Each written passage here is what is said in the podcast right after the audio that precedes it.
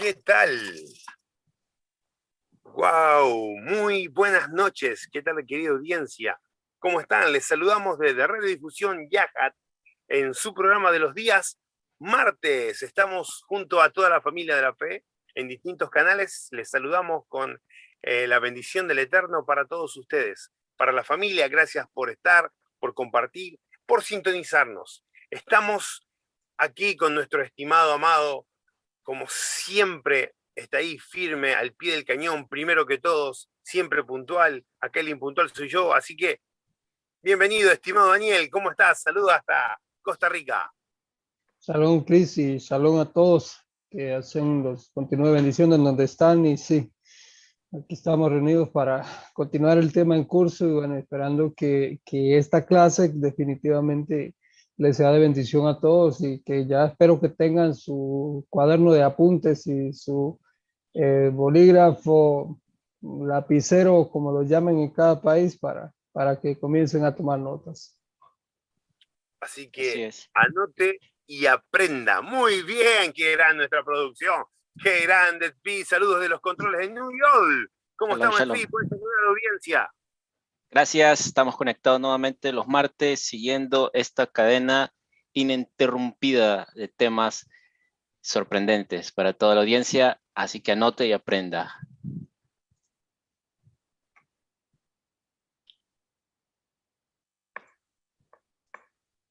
viendo la, transmisión por Dabarmet, si está saliendo. Muy bien.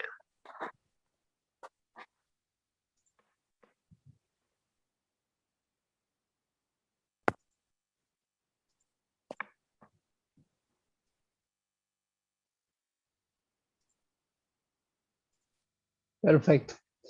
Eh, vamos a, iniciar con la ayuda del cielo. Como ya saben, y es nuestra costumbre, eh, antes de iniciar, quiero saludar a los que ya están ahí en la, en la audiencia, en al menos en YouTube, hasta el estimado Alejandro León, Shalom, hasta donde, hasta donde estás, hasta donde nos escribes. Em, también a la audiencia que está viéndonos por Facebook, tanto en, en la página de Davaremet como la página de la red de difusión. Definitivamente les, les enviamos un caluroso eh, saludo a todos los que están ahí ya eh, conectados a la estimada Ruby, la estimada María Núñez. Eh, les enviamos calurosos saludos. Vamos a, para aprovechar el tiempo, vamos a recapitular, me confirman por favor ahí en el chat, si nos ven bien, si se escucha bien, este, ahí me, me ponen un texto para, para, para saber que estamos bien y poder continuar. De momento recordarles, estamos hoy como todos los martes viendo el tema de judaísmo, ¿verdad? Estamos analizando la primera sección de judaísmo post-exilio. Sin embargo, estamos haciendo em, un, un anuncio, ¿ok? De un análisis previo, por así decirlo, de eh, cómo era el contexto en el siglo I, ¿ok? Y tanto en la fe como manuscritos, textos y todo esto. ¿Por qué? Porque todo este es el preámbulo que se va a trasladar posteriormente al exilio. ¿ok?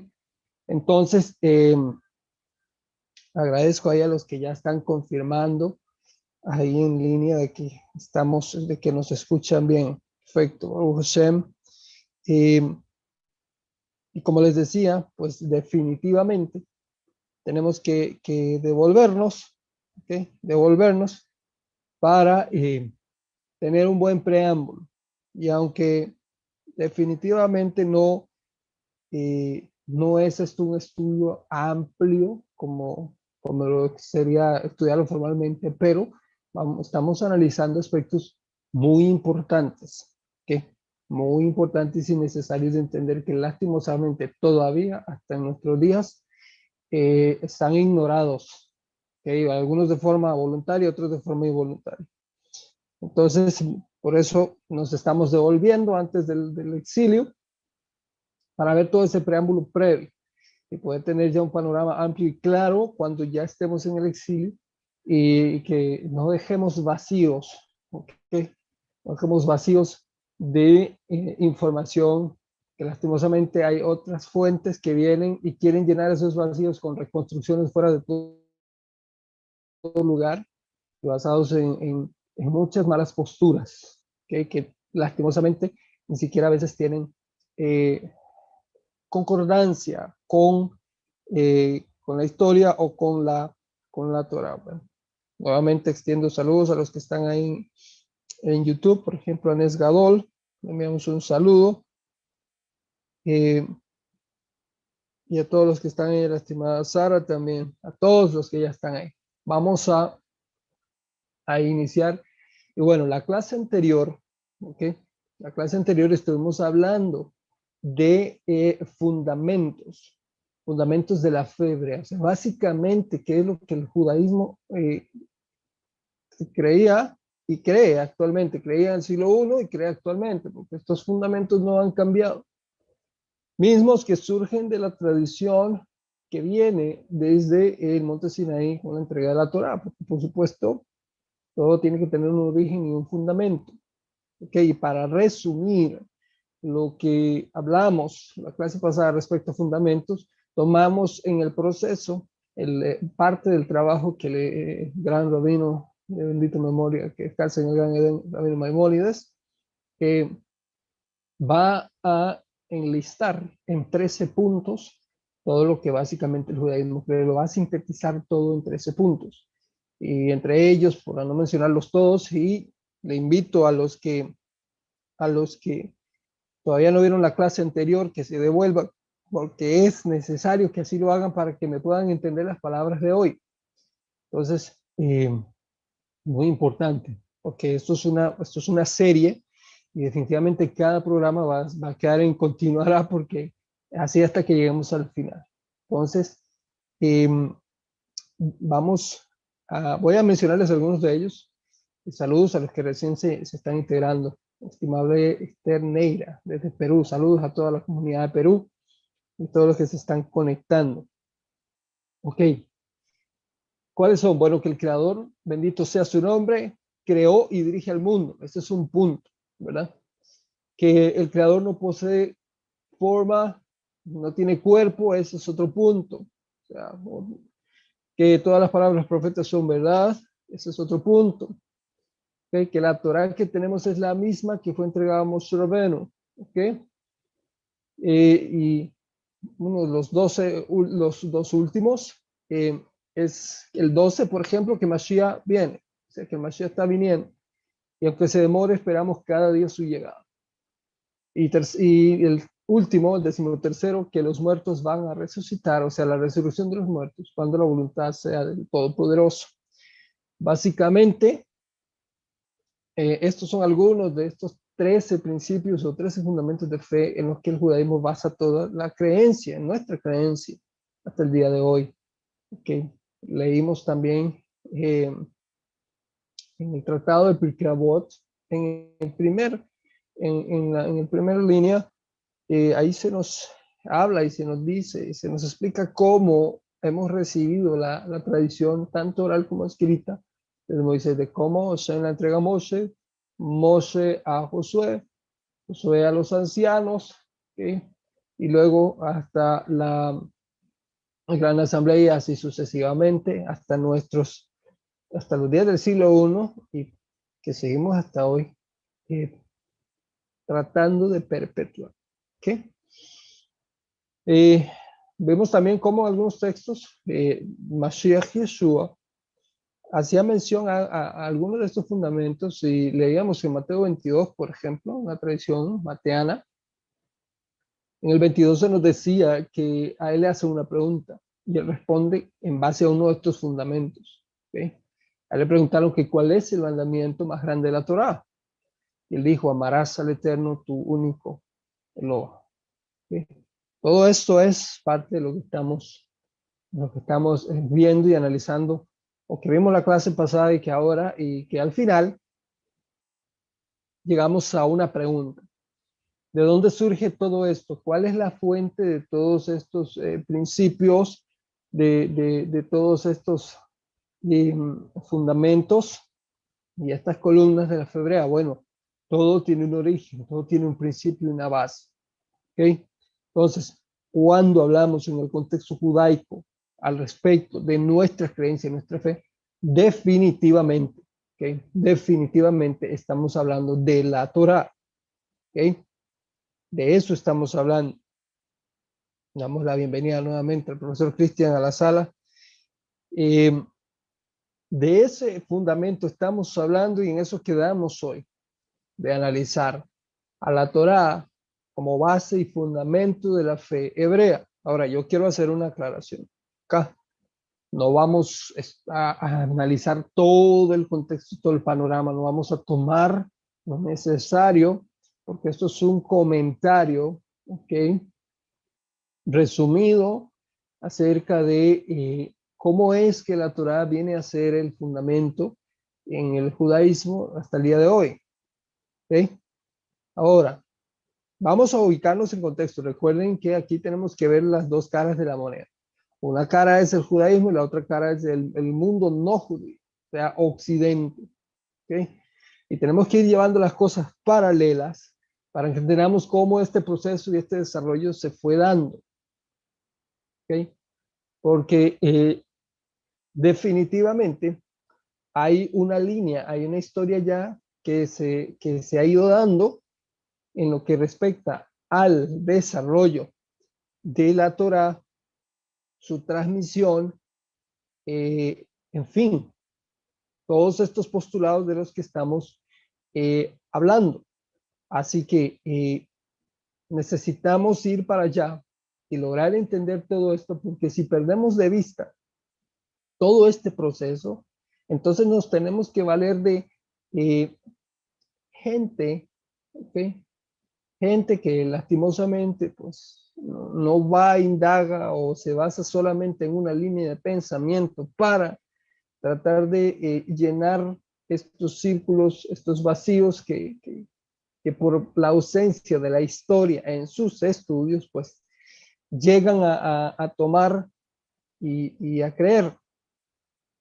E incluso a darlos por, por sentado, cuando lastimosamente no, no podemos eh, basarnos en, en, esto para, en estos comentarios para dar por, por sentado y por afirmado que las cosas eh, son así. De manera que eh, vamos a, ir entrando en, contexto. ¿okay? Ahora, la mayoría de las personas la mayoría de las personas que han leído los escritos sagrados y vinculantes de Israel los identifican con el nombre de Biblia. ¿okay? Y aquí hacemos otra pausa porque hay mucha gente que utiliza el término y no conoce su trasfondo ni su etimología. Algunos creen que la conocen, pero cuando ya escuchamos sus disertaciones, pues queda muy distante de la realidad tanto histórica como em, etimológica incluso hasta gramatical. Entonces, vamos a ir corrigiendo detalles, ¿ok?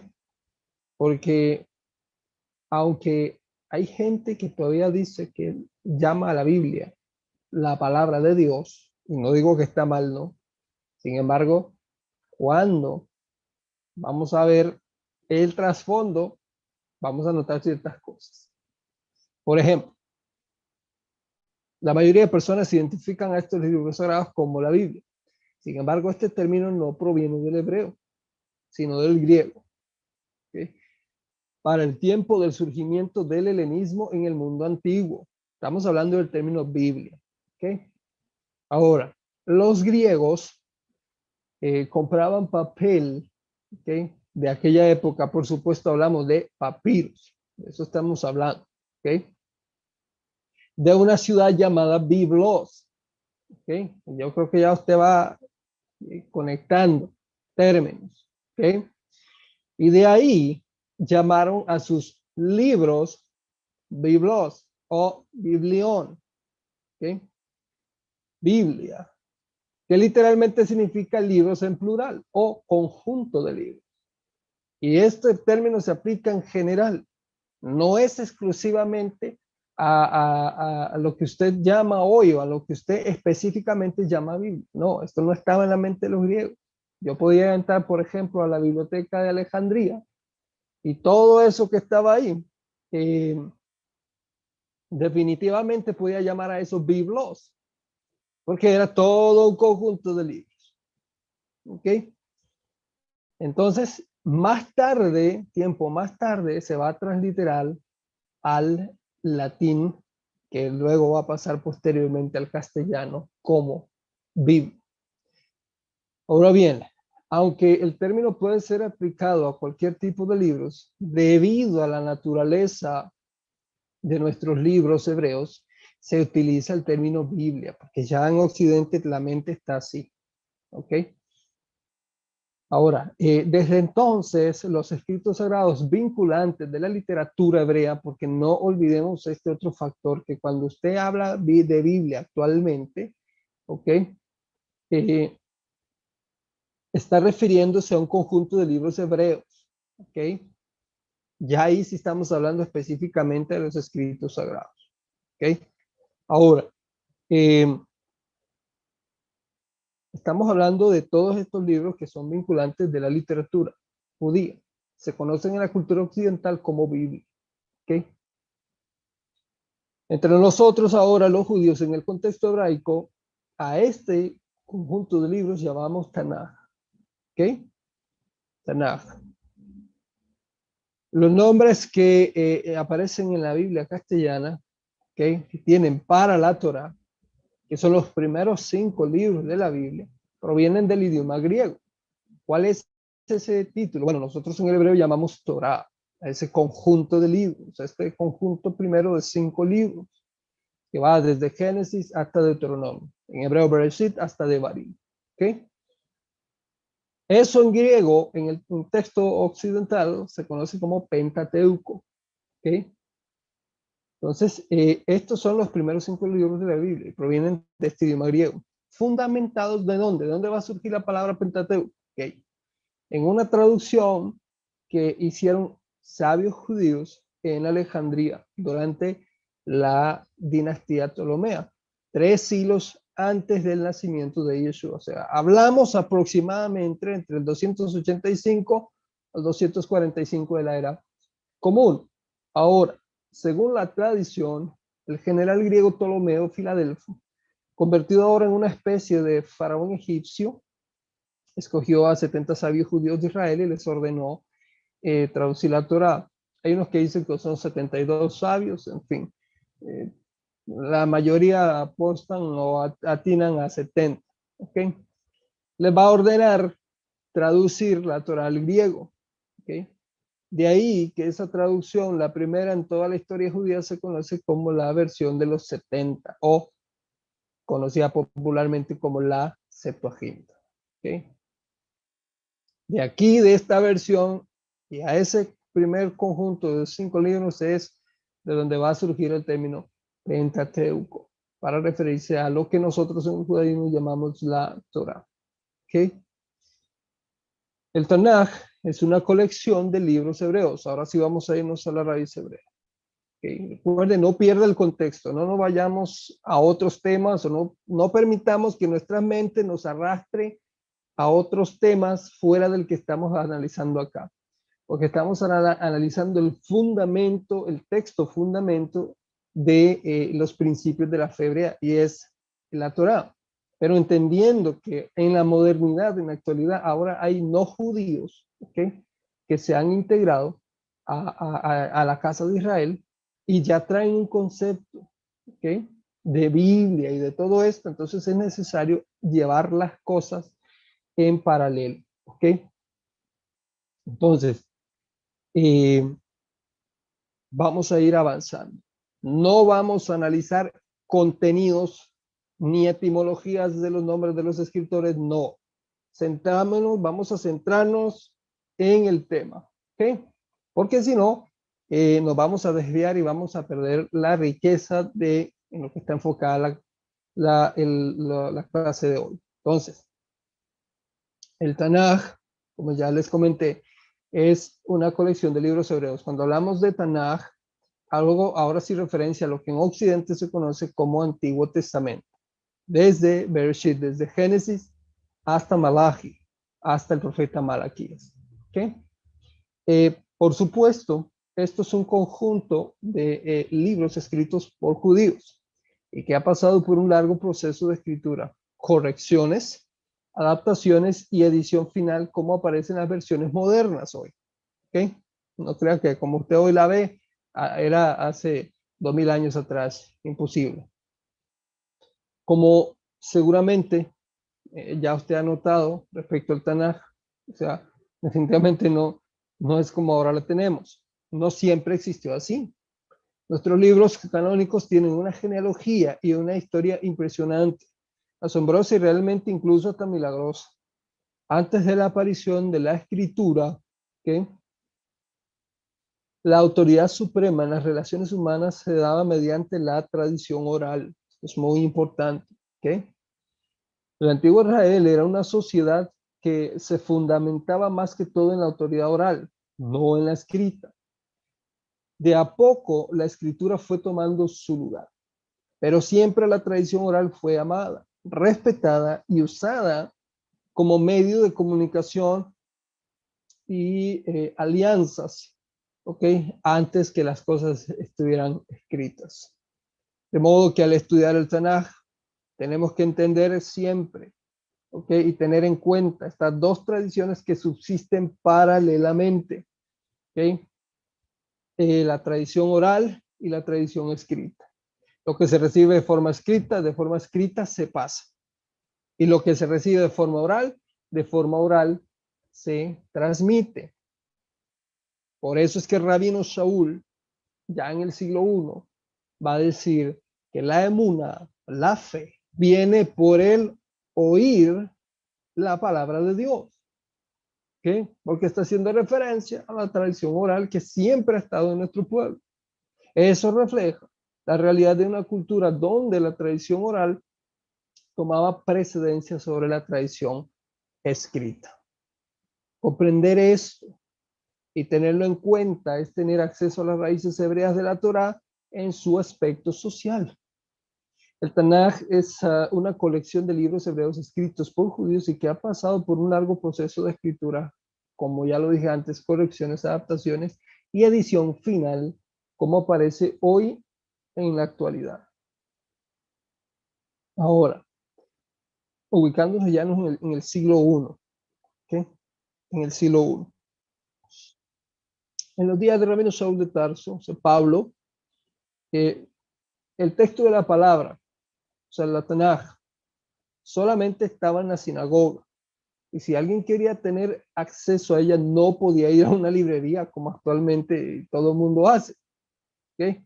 No, o sea, son contextos, cultura, tradición completamente diferente y no podemos creer que los discípulos andaban, estimado Cristian, amable audiencia, con una Biblia aquí abajo y predicando con Mashiach en el siglo I. Con un rollo. Sí. Sí, o sea, no, no podemos pensar así, porque imposible. No, no era así. ¿Qué? Entonces, em, ¿qué significa eso? Que si alguien quería tener acceso a la Torah, no podía eh, eh, ir y comprarlo, nada más como ahora va alguien y compra una Biblia, sino que tenía que ir a las sinagoga para qué? Para escuchar. ¿okay? Es lo que el rabino Shaul está diciendo. La fe viene por el oír. ¿okay? Tenía que ir a la sinagoga para escuchar la lectura de la Torah y los profetas. Y luego, ¿okay? la explicación oral que se daba al texto eh, leído. En el trasfondo social de Rabino Shaul de Tarsus, Pablo, así como los días del Antiguo Israel, lo que se escribía tenía solamente como eh, objetivo de servir como una especie de bosquejo, ¿ok? Para irnos ubicando. Ahora, para la enseñanza oral, ¿ok? Que debía, por ejemplo, transmitirse también de padre a hijo o de maestro a discípulo. No podemos tomar las palabras de Pablo y aplicarle nuestros conceptos modernos, nuestras teologías modernas y nuestras preconcepciones modernas sin sino tener en cuenta el trasfondo cultural de aquella época antigua, distante a nosotros por dos, tres, cuatro, incluso milenios. Pablo no está, con, no está contrastando, como equivocadamente algunos teólogos modernos sugieren, okay, el Nuevo Testamento con el Antiguo Testamento. No, esto es un error, creer así. Eso es lo que lastimosamente una teología de allá fuera de otros campamentos enseña y que erróneamente lo ha hecho como resultado de no tener la raíz hebrea de la escritura. ¿Ok? Por ejemplo, una antigua tradición nos informa que el maestro decía en su enseñanza, el espíritu es el que da vida, la carne para nada aprovecha. Las palabras que yo les he hablado son espíritu y son vida. Ahora, ¿cómo vamos a interpretar esto? No lo podemos interpretar como que Jesús está contrastando su enseñanza con la de la Torah, llegada por medio de Moisés Rabeno, o sea, Moisés nuestro maestro. Está claro. Y para Jesús la palabra eh, que tiene vida también tomaba precedencia y la respuesta de sus estudiantes así lo demuestra. Primero, esta nomenclatura de Antiguo Testamento y Nuevo Testamento es una creación humana por consideraciones teológicas fuera de Israel. Nada que ver con la escritura en sí. Cuando usted escribe un testamento es cuando ya usted se va a ir cuando ya usted está pensando en morirse y dejar la tierra. Y entonces ponemos a Hashem como ya le estamos poniendo a Hashem como autor de la escritura como una fecha de caducidad. Y aquí cometemos un error porque Hashem nunca dejó un testamento antes de morirse. No. Y así podemos traer a colación muchas eh, interpolaciones e incongruencias eh, que no tienen lugar, peso, fundamento en lo que realmente ha pasado. Ahora, en segundo, estaríamos imponiendo nuestra modernidad sobre la antigüedad, destruyendo el texto sagrado. Dice una línea. Rabino Shaul va a decir lo siguiente a una comunidad en Corinto. Os alabo, dice él, porque guardáis las tradiciones con firmeza, exactamente como se las, como se las pasé. ¿Ok? Y lo que has oído, lo que has oído, ¿ok? De mí, esto enseña. Esta palabra se la dijo Ramiro Shaul a, eh, a Timoteo, está en Timoteo 2.2, primero de Timoteo 2.2, y una referencia en 1 Corintios 11.2.1. Entonces, recordemos que aunque en la Biblia los evangelios vengan de primero en ese índice, no significa que cronológicamente fueron los primeros documentos escritos. Jamás en ninguna manera. Ahora, habiendo entendido esto, habiendo ya analizado eh, todo este, toda esta perspectiva, ¿ok? Quiero que, que tengamos presente esto. En los días de Yeshua, tanto la tradición oral como la escrita coincidían aquí y allá. Se usaba la escritura para demostrar la enseñanza oral, pero no para, no para reemplazar la enseñanza oral. ¿ok?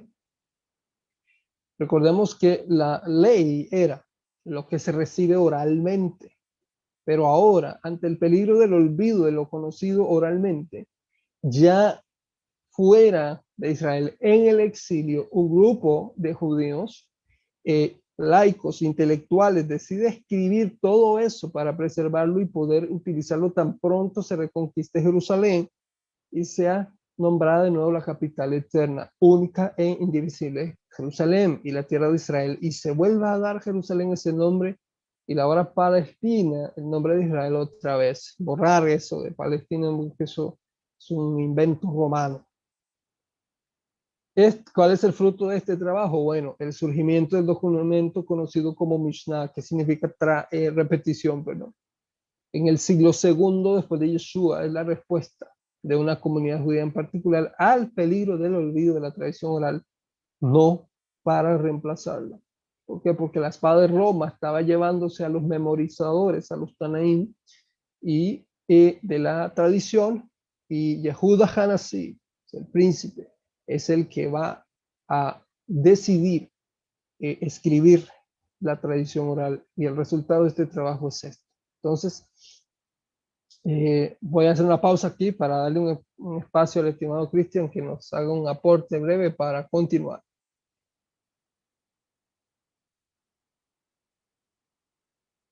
Profesor Cristian.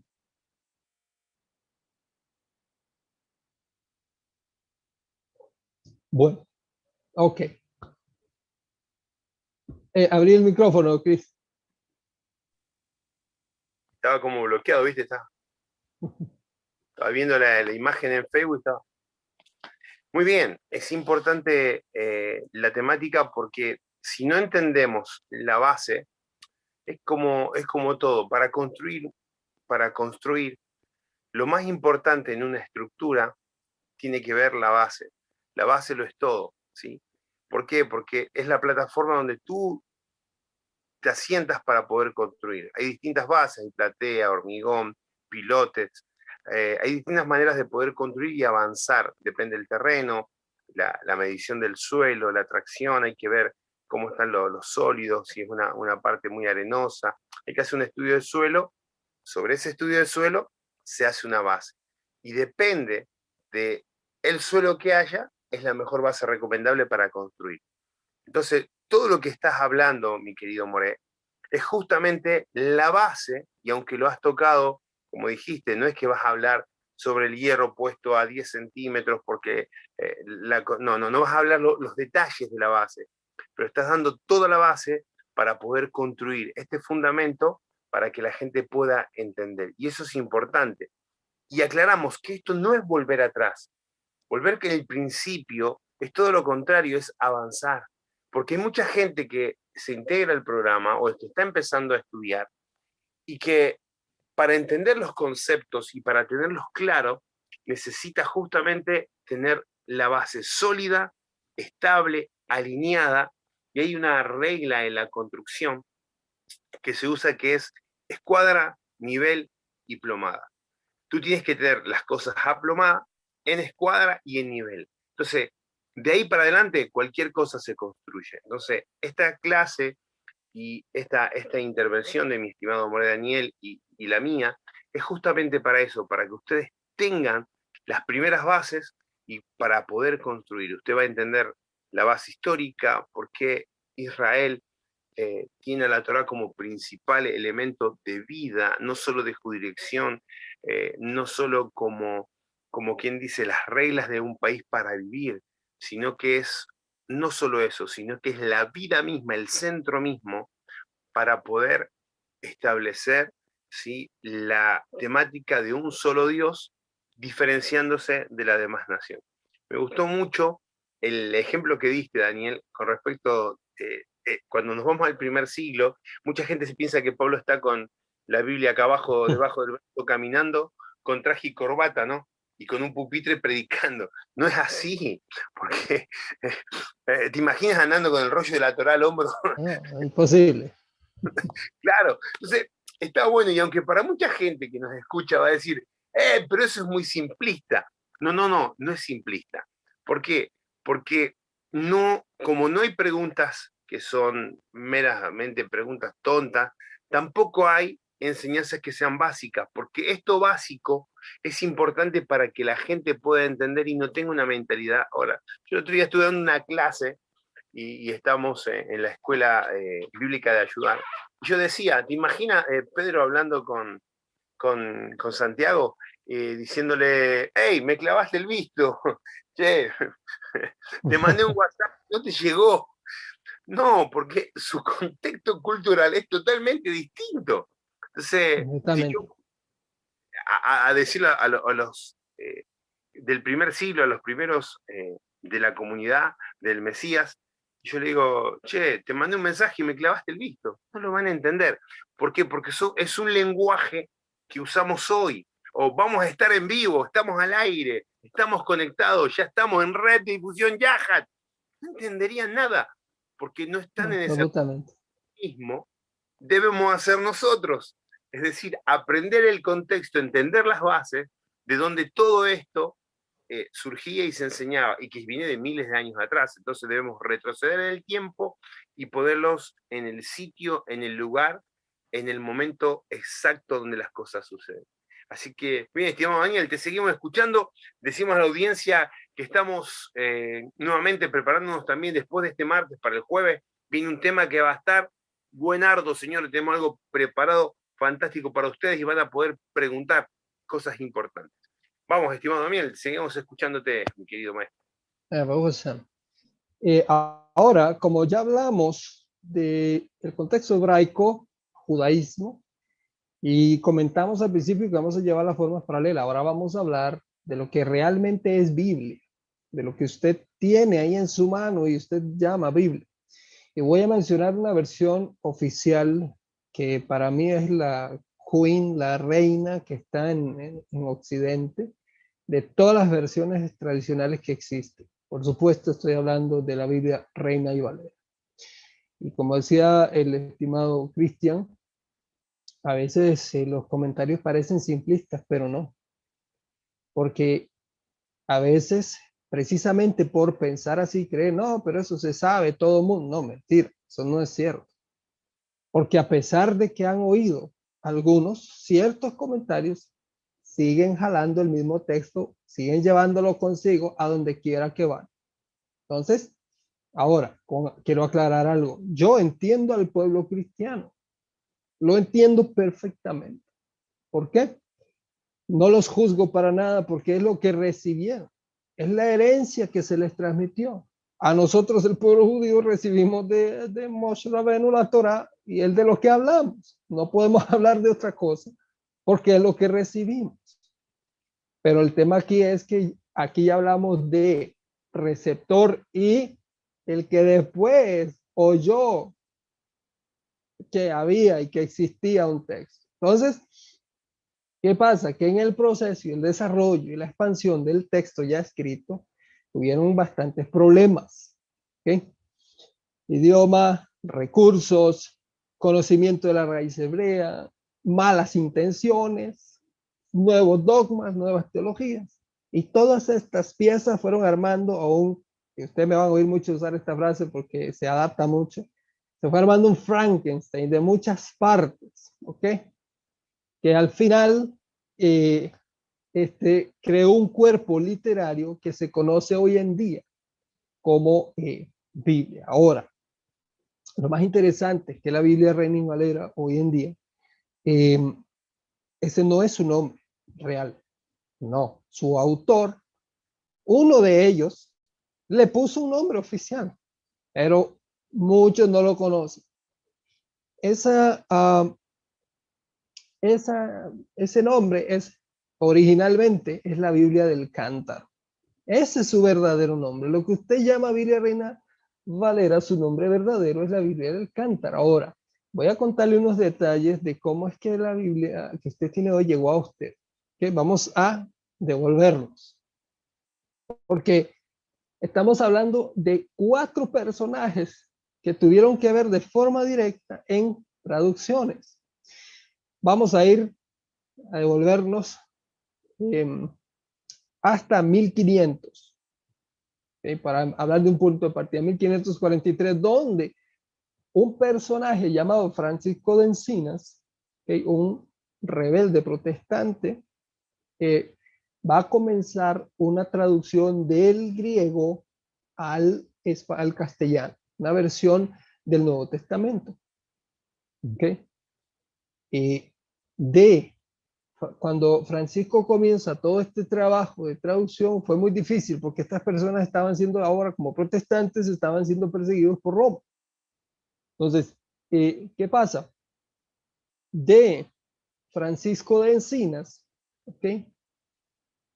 Vamos a llegar a 1556, donde lo vamos a encontrar con Juan Pérez de Pineda. Aquí hay un detalle, profesor Cristian y amable audiencia, es que eh, Juan Pérez de Pineda, para cierto sector académico, es autor de una versión mejor de Francisco de Encinas, y no, esto no es así. De hecho, históricamente hablando, se verificó y se sabe que en realidad Juan Pérez de Pineda plagió la obra de Francisco de Encinas y le metió ciertos adornos y detalles literarios ahí, comentarios para despistar un poco y que no fuera tan evidente Pero Juan Pérez de Pineda va a plagiar la obra de Francisco de Encinas y va a sacar su propia versión del Nuevo Testamento en castellano. ¿Ok? Estamos en 1556. De aquí vamos a brincar ahora al famoso Casiodoro de Reina en 1569, porque Casiodoro va a encontrarse la versión de Juan Pérez y va a decir, no, esto es un problema enorme. Aquí tenemos grandes problemas. ¿Por qué? Porque Casiodoro era un versado de la lengua castellana. Era el siglo oro de la lengua castellana y él dijo, este, este lenguaje utilizado aquí es del vulgo, es muy, muy, muy común, muy corriente. Entonces, Casiodoro va a comenzar su versión no pensando teológicamente, mucha atención, no, sino pensando en mejorar la literatura y el lenguaje castellano contenido en la versión de Juan Pérez de Pilo. Y esto es muy importante de entender porque si ya no, si dejamos de lado el contexto teológico del texto, pues eh, es lo que estamos hablando, ¿ok? Se crea el Frankenstein, ¿ok? Ese es el problema. Entonces, Casiodoro comenzó su obra en 1569, un trabajo enorme. Y en el proceso va a aparecer el famoso Cipriano de Valera. ¿Ok? Y él va a tomar la obra de Casiodoro y la va a comenzar a estudiar y va a llegar a la conclusión siguiente. Muy linda la obra, muy lindo todo, pero hay unos, hay unos vacíos aquí que no me calzan. Él sí empezó a pensar un poco más teológicamente. Y de hecho le escribió a Casiodoro y le dijo que no era que él estaba haciendo una nueva, sino que eran nada más unos retoques por ahí para que se mejorara. La obra de Casiodoro de Reina también tuvo nombre, se llamaba la Biblia del Oso. ¿Okay? ¿Por qué se llamaba la Biblia del Oso? Okay, porque para los días de estas personas la persecución de Roma contra el mundo protestante era tan fuerte que si estas versiones salían a la luz con imágenes y textos alusivos a la fe y el movimiento, iban a ser completamente perseguidos y matados y los iban a encontrar. Entonces, en la literatura, eh, decidieron imprimir una imagen con un mensaje ahí oculto, pero que no llamara la atención. Entonces, Casiodoro decidió poner en la portada de su versión a un oso cerca de un árbol tratando de bajar un, un panal de miel, pero toda esa escena tiene un mensaje ahí implícito. ¿okay? y hay mensajes ocultos en esa portada para indicar a los lectores creyentes que ese era el texto del Nuevo Testamento al castellano. Por esa portada es que esta Biblia tiene el nombre, esta versión tiene el nombre de la Biblia del oso. Cuando eh, este Cipriano de Valera comienza el trabajo, la obra final va a llevar una portada de dos personajes con un cántaro de agua. Por eso es que se llama la Biblia del cántaro. Pues esos dos personajes que aparecen ahí, esa alusión a él y a Casiodoro de Reina, porque al final se fusionaron los dos trabajos con un análisis de, Cipriano de 20 años hasta llegar a esa obra. Y este, este va a ser el fruto final proveniente del griego al castellano eh, en lo que respecta al Nuevo Testamento. Ahora, vamos en una línea de tiempo a analizar brevemente. La primera versión castellana del Nuevo Testamento en griego va a surgir de Francisco Encinas 1543 a pasar a Juan Pérez de Pineda 1556 para continuar con Casiodoro de Reina en 1569 y culminar con Cipriano de Valera en el 1602. Y eso por mencionarles ese proceso nada más. Pero detrás de ellos hay otros más hay otros más. Por ejemplo, los manuscritos griegos que tomó Francisco Encinas, que fue el primero, pertenecen a la obra del famoso eh, Erasmo de Rotterdam, el erudito en la lengua griega y en teología occidental, eh, que va a elaborar en su famosa obra Textus Receptus o Texto Recibido. Esa es la fuente o la base textual en la que Francisco de Encinas va a comenzar su traducción del griego al castellano. ¿Cuál es el tema con, Erasmo de Rotterdam?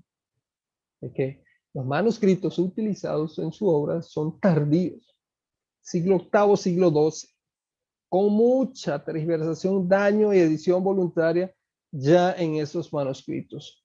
¿Ok? Entonces, eh, ¿qué es lo que está pasando acá? Lo que mucha gente no sabe es qué motivó a Erasmo de Rotterdam a hacer una versión griega del Nuevo Testamento. Bueno, yo se lo voy a comentar en breve acá. Y espero que estén anotando y aprendiendo porque esto es muy importante. ¿Ok? Ahora, hay unas personas al oeste de España, una universidad, la Universidad eh, Complutense, si no me equivoco es la de Madrid, que ya inició una obra enorme, colosal, una Biblia completa, llamada la Biblia Políglota Complutense. Esa Biblia contiene el Nuevo Testamento y tiene la primera versión del Nuevo Testamento en griego, antes que Erasmo. Erasmo se da cuenta de esto y comienza a competir porque él tiene un prestigio enorme ya en el círculo académico y él no puede quedarse atrás. Y esta, esta obra la vio como un desafío y esto es lo que motiva a Erasmo a querer construir su versión propia del Nuevo Testamento. Ahora, en el proceso, Cris y amable audiencia, ¿qué va a pasar? El proyecto de la políglota complutense se va a detener. ¿Por qué? Porque cuando llegaron a los libros de Apocalipsis, los últimos capítulos no estaban en manuscritos griegos, no existían. Por supuesto, Erasmo se topó con el mismo problema, pero Erasmo hizo algo muy terrible, terrible. Como él era un experto en griego, un erudito, va a tomar escuche bien, de manuscritos castellanos del Apocalipsis, va a tomar lo que le falta en Apocalipsis y lo va a transliterar del castellano al griego. Es lo que yo les, hablo.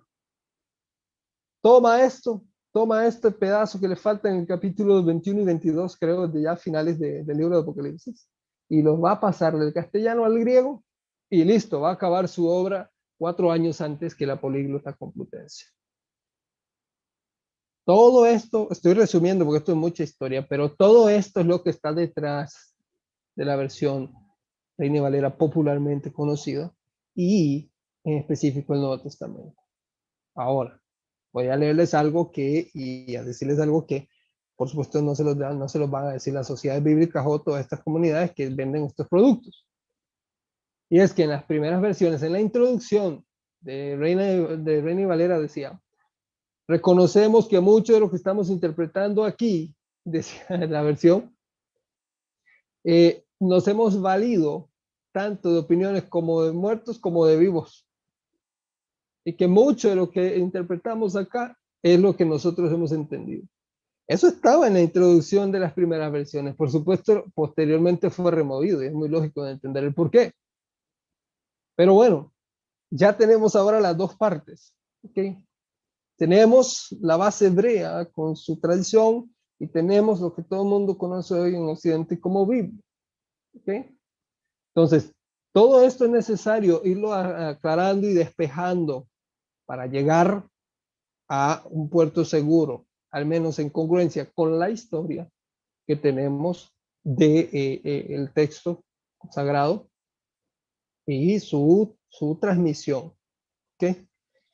No voy a continuar más de acá porque ya esto es ya el tema de, trasfondo hebraico o el desarrollo del Nuevo Testamento es un tema enorme que puede durar varios días, pero quiero que ya para ir terminando, dejar esto en, en claro, ¿ok? De que recuerden, cuando hablamos de la escritura, de la interpretación y de todo esto, hay una raíz hebrea. Siempre va a haber una raíz hebrea. ¿Por qué? Porque fue por voluntad del cielo que ser le plació entregar al pueblo hebreo el texto. No le crean el cuento a Roma, y lo digo así abiertamente, cuando dicen nosotros somos los autores, los receptores y lo que tenemos la única autoridad para leer e interpretar el texto sagrado. Eso es una mentira. Eso va a ser real ese argumento va a ser real cuando a mí me demuestren que al pie del monte Sinaí había un católico ahí recibiendo la Torah. Hasta ese momento, eh, el mundo de Roma puede afirmar que son los receptores y que tienen la autoridad única de interpretar la Torah. Pero si no prueban esto antes, discúlpeme, pero la autoridad sobre la Torah fue entregada al pueblo de Israel, no a nadie más. Por eso Rabino Saúl va a decir en Romanos, ¿qué ventaja tiene el judío? En sí, mucha, dice él, porque se le entregaron la Torah, los patriarcas, las promesas, etcétera. Ustedes conocen el texto. ¿Ok? Entonces, em, básicamente es por esto. Eh, vamos, por ahí vi un par de preguntas que en la audiencia, estimado Cris, que vamos a, que quiero abordar así de forma rápida y tú me, me acotas ahí. Por ahí decía que, que por qué, eh, déjenme ver, por qué no se añadieron los libros de Adán y de todo esto. Bueno, porque por su trascendencia, por su trasfondo, no fueron considerados como inspiración divina, sin embargo, no fueron desechados. Porque, por ejemplo, tenemos el libro de Macabeos, que es un libro de historia, ¿ok? Nuestro, que no está en el canon, pero que tampoco se desechó por su contenido, ¿ok? Entonces, eh, esto es muy importante de entenderlo, ¿ok? Ahora, por ahí decía Israel Pérez, porque casi toda la teología del cristianismo, mesianismo, se basa en una traducción al español de Reina y Valera. Bueno, es por este desconocimiento que estamos hablando, por la falta del estudio formal, ¿ok? Porque preferimos a veces tomar lo que como por, por sentado, lo que el PDF que descarga de internet dice. Y no digo yo que está mal, no está bien.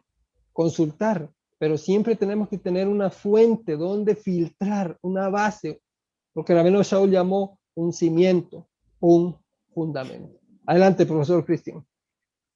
Quiero acotar dos cosas importantes que dijiste para poder darle un poco más de, de, lo que dijiste de Erasmo, Erasmo Teodoro de Rotterdam. Nombrecito para poner a tu hijo. Eso, eso en la firma de la identificación tiene que dar vuelta hasta atrás, ese nombre es largo. Eh, yo pensé que Nabucodonosor era largo. No, no conocían a Erasmo. para ahí tienen ya la audiencia para que le puedan poner a su hijo. Erasmo Teodoro de Rotterdam. Eh, escuchen, pero Erasmo lo que hace, sí, y no solo lo que hace en Apocalipsis, que es, importante, y estuvo muy bien que lo hayas detallado, estimado Daniel, como siempre ahí estando en, en ese detallito, en esa pincelada éramos más que una obra de calidad, él quería una obra de cantidad. Él quería ver eh, dinero más que otra cosa. Ah, compitiendo. No solo dinero, competir y él quería sobresalir y decir, acá estoy primero. ¿sí?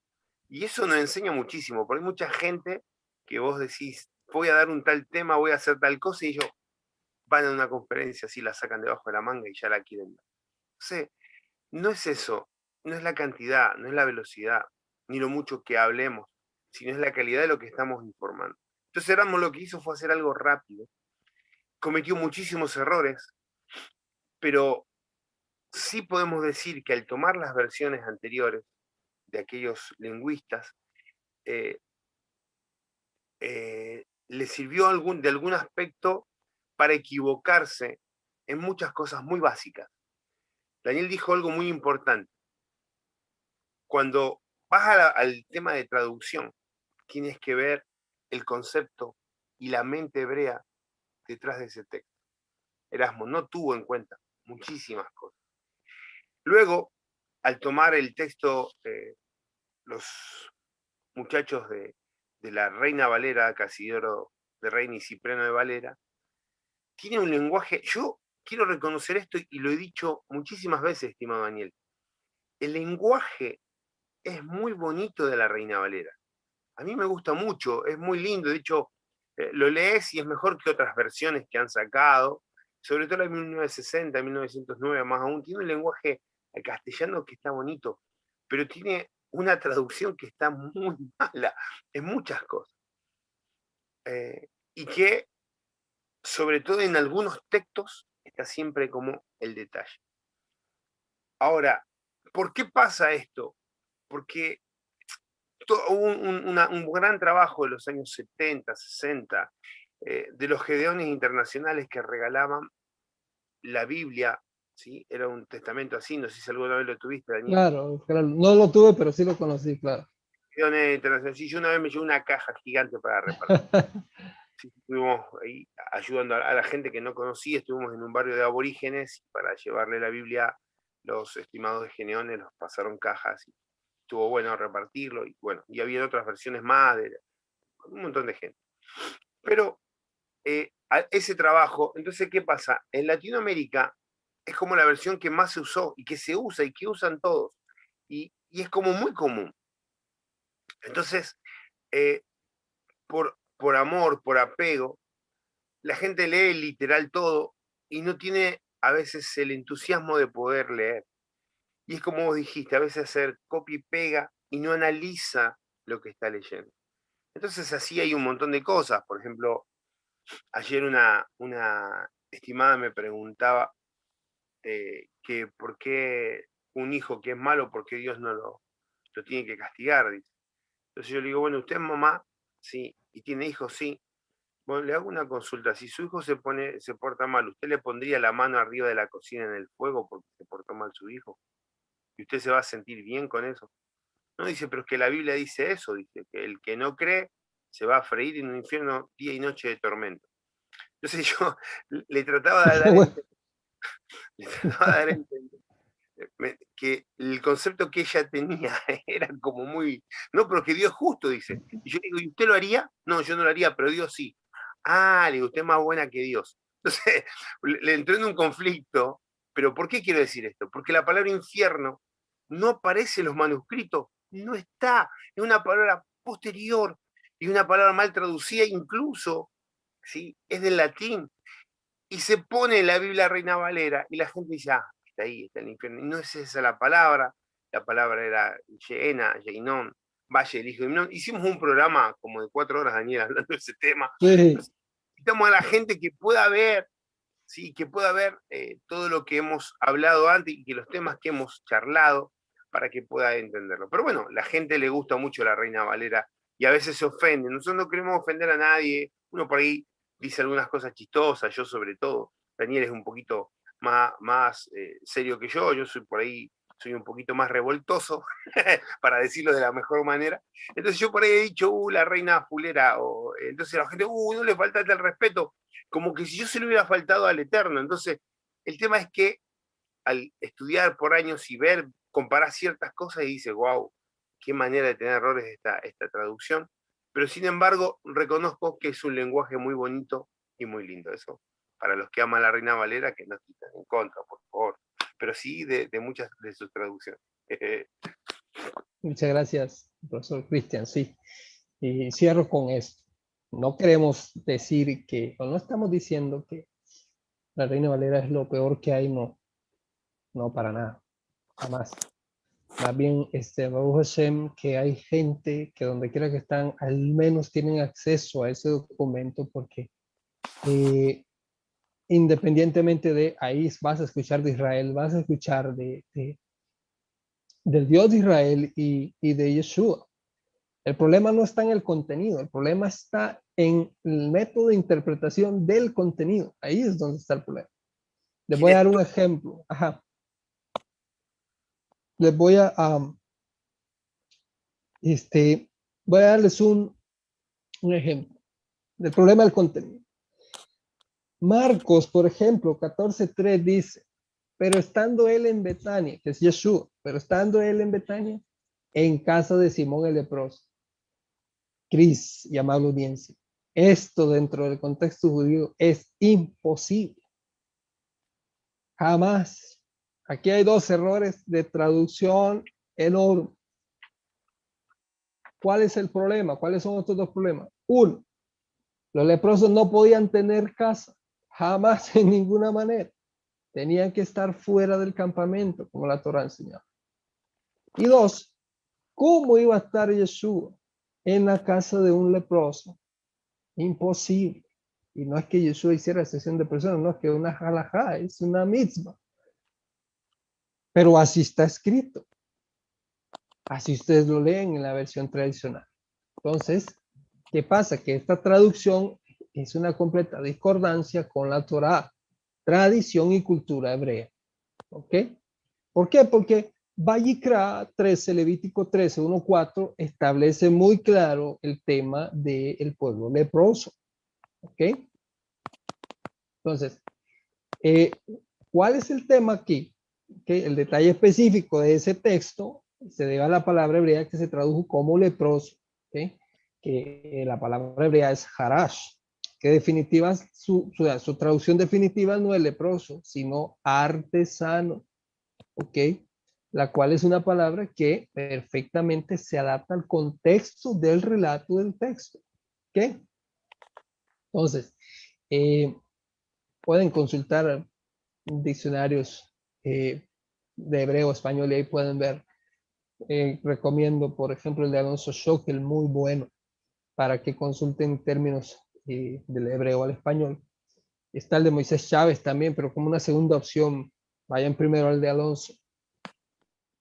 Eh, yo en lo personal, mi opinión personal, lo considero un poco mejor que el de Moisés Chávez. Ahora, harash es una expresión, ¿ok? Que completamente es hebrea y que a la hora de traducirla, si no se conoce el idioma ni el contexto, se puede cometer ese error que está pasando ahí, ¿ok? Entonces, ¿Cómo sería la traducción correcta? Bueno, y estando Yeshua en Betania en la casa de Simón el artesano. Y ahí no tenemos ningún problema. ¿Okay? Ahora que ahí, eh, ¿qué pasó? Que no se tomó en cuenta el hebreo, ni siquiera el arameo, en la mente de ellos, porque ya había un veneno, un virus de que, que Roma había esparcido con el edicto de Milán oficialmente diciendo que todo lo que fuera hebreo y todo lo que se viera hebreo era digno de muerte y de traición. Entonces, toda la fuente hebrea fue anulada, fue suprimida, tanto en los textos como en la tradición. Entonces, es lo que tenemos. Así que bueno, con este último comentario nos despedimos. Yo en lo personal agradecerles a, a todos ustedes y invitarlos a la, próxima, a la próxima clase, porque que, que ahora hablamos del trasfondo del texto y todo esto bien bonito, pero hay más detalles. Ok, más detalles porque cuando Roma llega a, Israel y ya nos va a sacar a todos de ahí. Ahí hubieron muchos detalles internos que la gente tampoco no conoce. Y hoy afirman ciertas cosas ahí que, no tienen lugar. Palabras como, es que la iglesia en general nació en Hechos 2. No, no, estimado. Si no nació ahí, entonces ¿cuándo? Bueno, vamos a ver la próxima clase todo este trasfondo con la ayuda del cielo. Por eso es que siempre. Palabras de despedida. Bueno, mis estimados, eh, que el Eterno les bendiga mucho. Bueno, hoy estuve un poco accidentado, pero llegamos, estamos, participamos, podemos. Mi celular está lleno, pero se puede transmitir, eso es importante. Gracias, Vi, por estar ahí en los controles. Gracias por supervisar cada, cada consulta. Así que bueno, usted pregunte nomás y después termina el programa, siga preguntando y estaremos viendo para el otro martes esta temática tremenda que se viene. Y para el jueves lo dejamos invitado que se viene un tema muy bueno, distinto, es otra temática, y estaremos hablando de cosas sublimes, espirituales, tremendas que el Eterno hace, puede hacer y hará. Esa sección va a estar buena. Así que bueno, saludos a la audiencia, saludos hasta Costa Rica, mi estimado amigo y moré Daniel. a New York, a los New Yorkers de Nueva York. ¿Cómo está ahí en los controles? Está silenciado el está como castigado, así no, no habla. Calor tremendo aquí, pero estamos firmes. ¿Calor? ¿Calor? Claro, uff, está pasando ya casi los 45, por ahí más o menos. Oh, wow. Una ola de calor. Muy bueno. Mira, acá ah, hubo grado bajo cero hoy, entonces... Como opuestos. Sí, estuvo hermoso. Estaba lindo para salir a tomar sol a la mañana a las 7 más o menos, cuando está rayando el alba, así cuando está saliendo el sol, te congela. Así que bueno, a la gente de Argentina, a la gente de Nueva York, a la gente de Costa Rica, de toda Latinoamérica, un abrazo grande, se les quiere, gracias por siempre estar, gracias por preguntar y gracias por apoyarnos. Que el Eterno Saludos para, quiero aprovechar para hacer un saludo para las personas que nos han mencionado del Facebook, para Karini Sunza Medina, Marcelo Caballo, Rubén Sánchez, María Núñez y desde eh, YouTube para Daniel Candal que hace poco se conectó, así que anoten las preguntas. Próximo jueves, ahí está en la pantalla los datos estimados. Okay. Shalom eh, a todos, bendiciones del Eterno, los esperamos la próxima. Y sí, saludos a toda la amable audiencia de YouTube, de Facebook, a todos esos de México, Estados Unidos, Perú, eh, Venezuela, Argentina, todos ellos les enviamos un saludo colectivo y que hacen nos continúe guardando en donde están y bendiciendo. Buenas noches a todos, bendiciones del Eterno. Buenas noches. Shalom, shalom.